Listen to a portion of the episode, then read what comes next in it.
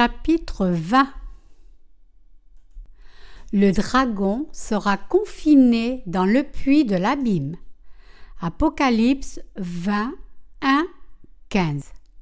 Puis je vis descendre du ciel un ange qui avait la clé de l'abîme et une grande chaîne dans sa main. Il saisit le dragon, le serpent ancien qui est le diable et Satan, et il le lia pour mille ans. Il le jeta dans l'abîme, ferma et scella l'entrée au-dessus de lui, afin qu'il ne séduisît plus les nations jusqu'à ce que les mille ans fussent accomplis. Après cela, il faut qu'il soit délié pour un peu de temps. Et je vis des trônes, et à ceux qui s'y assirent fut donné le pouvoir de juger et je vis les âmes de ceux qui avaient été décapités à cause du témoignage de Jésus et à cause de la parole de Dieu, et de ceux qui n'avaient pas adoré la bête ni son image, et qui n'avaient pas reçu la marque sur leur front et sur leurs mains. Ils revinrent à la vie, et ils régnèrent avec Christ pendant mille ans. Les autres morts ne revinrent point à la vie, jusqu'à ce que les mille ans fussent accomplis. C'est la première résurrection. Heureux et saints ceux qui ont part à la première résurrection. La seconde mort n'a point de pouvoir sur eux, mais ils seront sacrificateurs de Dieu et de Christ, et ils régneront avec lui pendant mille ans. Quand les mille ans seront accomplis, Satan sera relâché de sa prison et il sortira pour séduire les nations qui sont aux quatre coins de la terre, Gog et Magog, afin de les rassembler pour la guerre. Leur nombre est comme le sable de la mer. Et ils montèrent sur la surface de la terre, et ils investirent le camp des saints et la ville bien-aimée. Mais un feu descendit du ciel et les dévora et le diable, qui les séduisait, fut jeté dans les temps de feu et de soufre, où sont la bête et le faux prophète, et ils seront tourmentés jour et nuit au siècle des siècles. Puis je vis un grand trône blanc et celui qui était assis dessus. La terre et le ciel s'enfuirent devant sa face, et il ne fut plus trouvé de place pour eux et je vis les morts, les grands et les petits, qui se tenaient devant le trône. Des livres furent ouverts, et un autre livre fut ouvert, celui qui est le livre de vie. Et les morts furent jugés selon leurs œuvres, d'après ce qui était écrit dans ces livres. La mer rendit les morts qui étaient en elle, la mort et le séjour des morts rendirent les morts qui étaient en eux, et chacun fut jugé selon ses œuvres. Et la mort et le séjour des morts furent jetés dans les temps de feu. C'est la seconde mort, les temps de feu. Quiconque ne fut pas trouvé écrit dans le livre de vie fut jeté dans les temps de feu. Exégèse. Verset 1. Puis je vis descendre du ciel un ange qui avait la clé de l'abîme et une grande chaîne dans sa main pour compenser les saints qui ont travaillé pour l'Évangile, par ces récompenses, notre Seigneur Dieu leur donnera le cadeau du royaume de Christ pendant mille ans. Pour faire cela, Dieu doit d'abord commander à l'un de ses anges de saisir le dragon pour le confiner dans le puits de l'abîme pendant mille ans. Dieu doit faire cela d'abord car le dragon doit être saisi et lié dans l'abîme à l'avance pour permettre aux saints de vivre dans le royaume millénaire de Christ. Dieu donnera donc à son ange la clé du puits de l'abîme et une grande chaîne, et il ordonnera de saisir et de lier le dragon et de le jeter dans l'abîme. Verset 2. Il saisit le dragon, le serpent ancien, qui est le diable et Satan, et le lia pendant mille ans. Celui qui a tenté et fit chuter Adam et Ève est un vrai serpent. La Bible appelle ce serpent le dragon et Satan. Dieu prendra ce dragon et le lira et le jettera dans le puits de l'abîme pendant mille ans, de façon à ce que les saints puissent vivre avec Christ en paix dans le royaume millénaire. Verset 3. Il le jeta dans l'abîme, ferma et scella l'entrée au-dessus de lui, afin qu'il ne séduisît plus les nations jusqu'à ce que les mille ans fussent accomplis. Après cela, il faut qu'il soit délié pour un peu de temps. De manière à construire le royaume de Christ sur cette terre et de faire en sorte que les saints règnent avec le Seigneur pendant mille ans, Dieu lira le dragon et l'enfermera dans l'abîme pendant mille ans et l'empêchera de séduire les saints. Le passage dit ici Après cela, il faut qu'il soit délié pour un peu de temps. Quand les mille ans seront accomplis, Dieu relâchera le dragon pendant un peu de temps, de façon à ce qu'il recommence à tourmenter les saints, il l'enverra alors en enfer pour toujours et ne sera plus jamais revu. Verset 4 Et je vis des trônes, et à ceux qui s'y assirent fut donné le pouvoir de juger. Et je vis les âmes de ceux qui avaient été décapités à cause du témoignage de Jésus et à cause de la parole de Dieu et de ceux qui n'avaient pas adoré la bête ni son image, et qui n'avaient pas reçu la marque sur leur front et sur leurs mains. Ils revinrent à la vie et régnèrent avec Christ pendant mille ans. Dans le royaume de Christ, les chrétiens nés de nouveau recevront l'autorité pour juger. Les saints, ayant été faits prêtres en Christ, régneront dans le royaume millénaire avec le Seigneur. Ses habitants sont ceux qui furent martyrisés pour rendre témoignage de Jésus et pour défendre leur foi, ceux qui n'ont jamais reçu la marque de la bête ni adoré son image. Ils sont ceux qui furent martyrisés durant le temps des tribulations provoquées par l'Antéchrist, et Dieu les ressuscita pour qu'ils puissent revivre et régner au royaume de Christ pour les mille ans à venir. Bien sûr, tous ceux qui ont participé à la première résurrection recevront la même bénédiction. Il y a deux résurrections données par le Seigneur. La première résurrection et la seconde résurrection. Les saints qui pourront vivre dans le royaume millénaire sont ceux qui appartiennent et participent à la première résurrection. Tous ceux qui prennent part à cette première résurrection prendront aussi part à la gloire de vivre dans le royaume millénaire, le royaume de Christ. La première résurrection prendra place lorsque Jésus-Christ reviendra pour enlever tous les saints.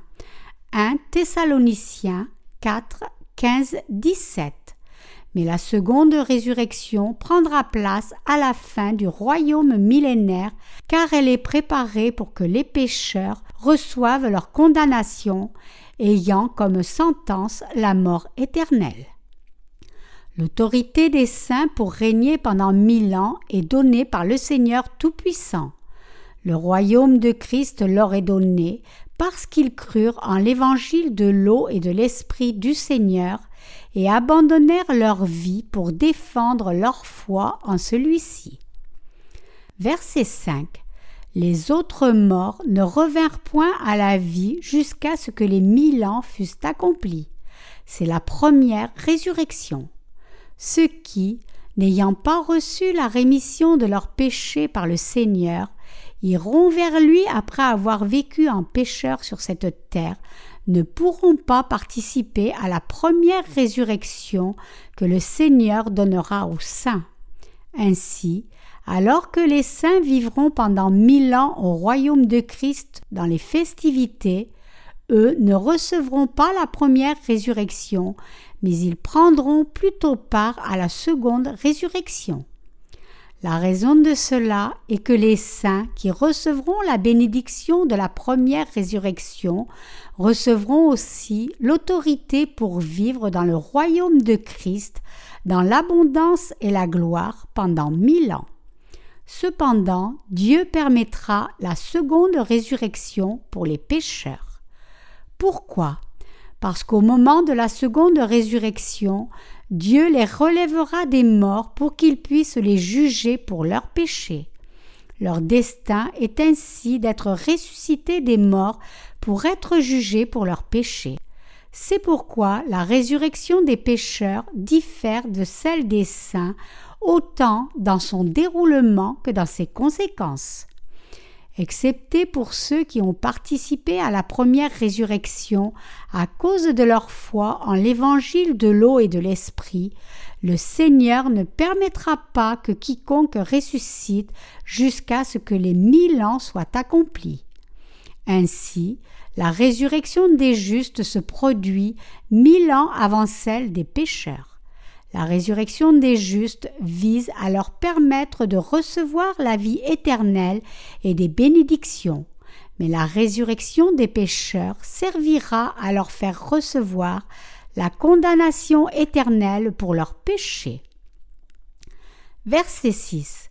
Heureux et saints ceux qui ont part à la première résurrection. La seconde mort n'a point de pouvoir sur eux, mais ils seront sacrificateurs de Dieu et de Christ, et ils régneront avec lui pendant mille ans. La Bible nous dit que la seconde mort n'a pas de pouvoir sur ceux qui prirent part à la première résurrection. Ainsi, elle nous révèle que ces participants à la première résurrection sont bénis car ils régneront aussi dans le royaume millénaire. Versets 7 et 8. Quand les mille ans seront accomplis, Satan sera relâché de sa prison, et il sortira pour séduire les nations qui sont aux quatre coins de la terre, Gog et Magog, afin de les rassembler pour la guerre. Leur nombre est comme le sable de la mer. Relâchés, après avoir été emprisonné dans le puits de l'abîme pendant mille ans, le dragon essaiera de s'opposer au saint une fois de plus, et Dieu le jettera donc dans le lac de feu et de soufre, d'où il ne pourra plus sortir. Par ce jugement, le dragon ne pourra être vu qu'en enfer. Nous pourrions alors demander cela signifie-t-il que des gens qui ne sont pas nés de nouveau existeront toujours dans ce royaume millénaire? La réponse est oui.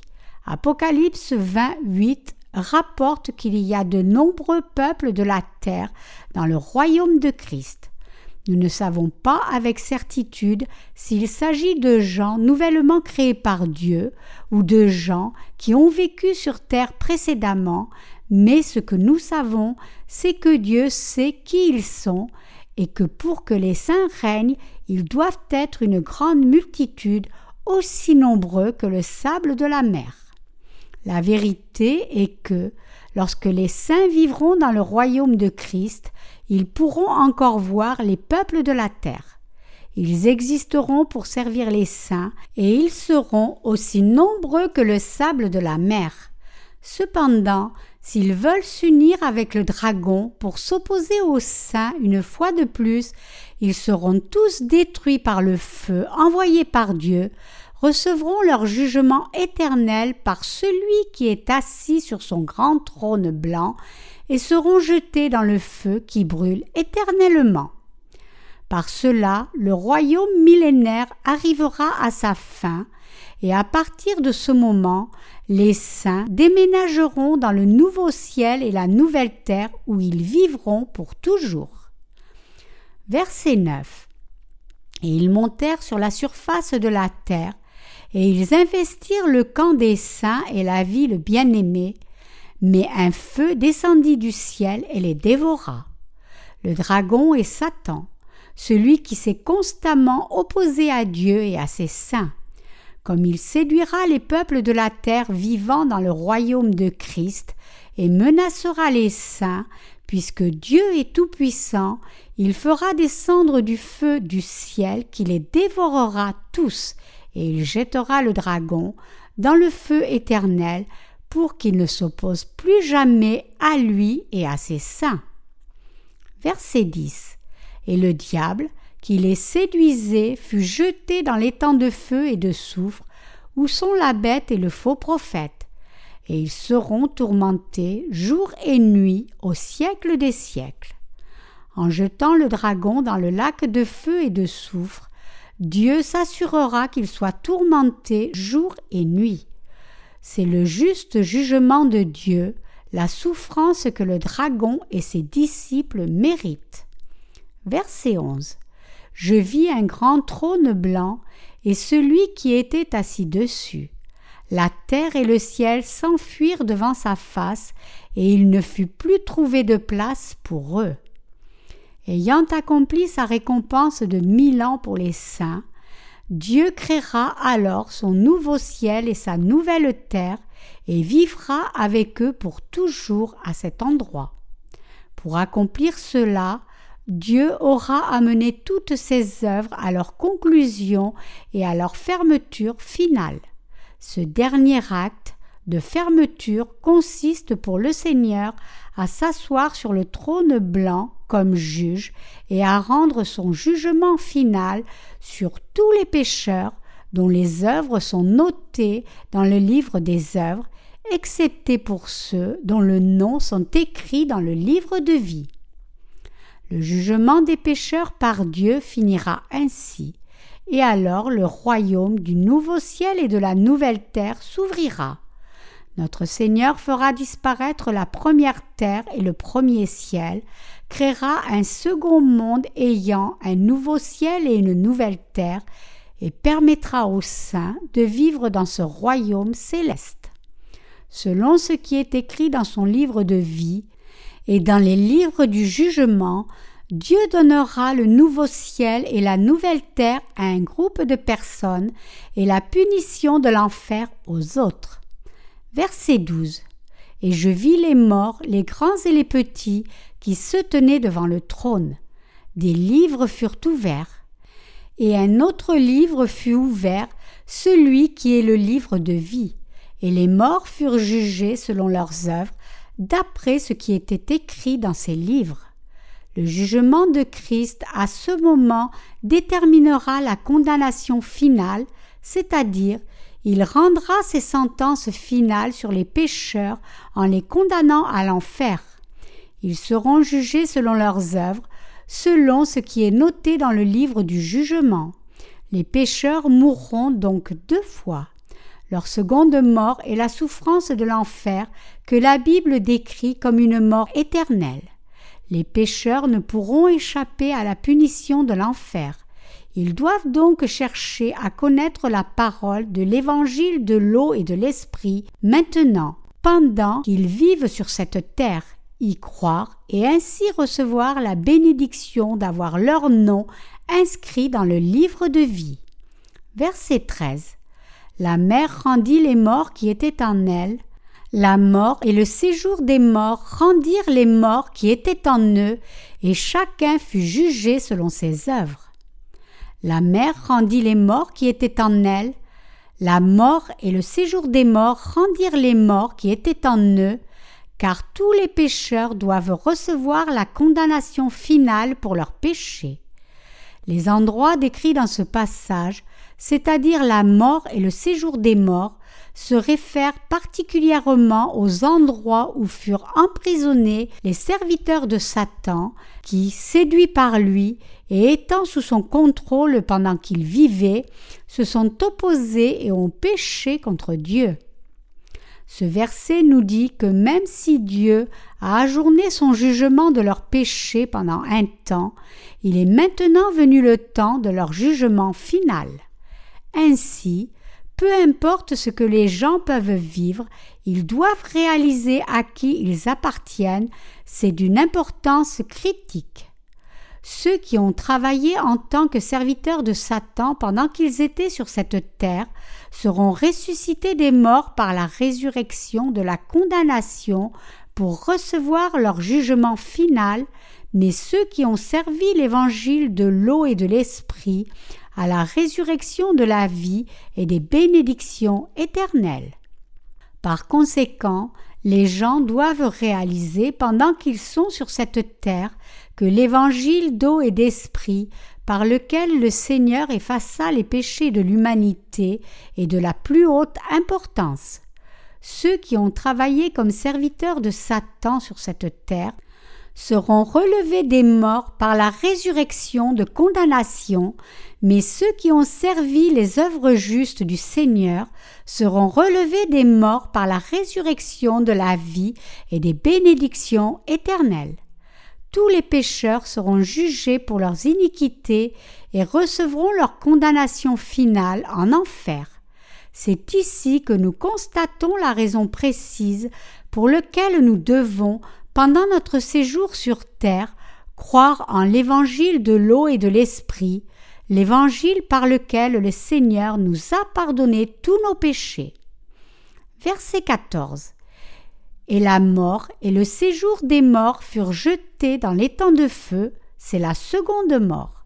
Ceci nous parle du jugement des péchés de l'humanité devant Dieu, qui furent commis en se tenant aux côtés de Satan la punition réservée aux mauvais qui ont conduit les gens à Satan est d'être jetés dans le lac de feu.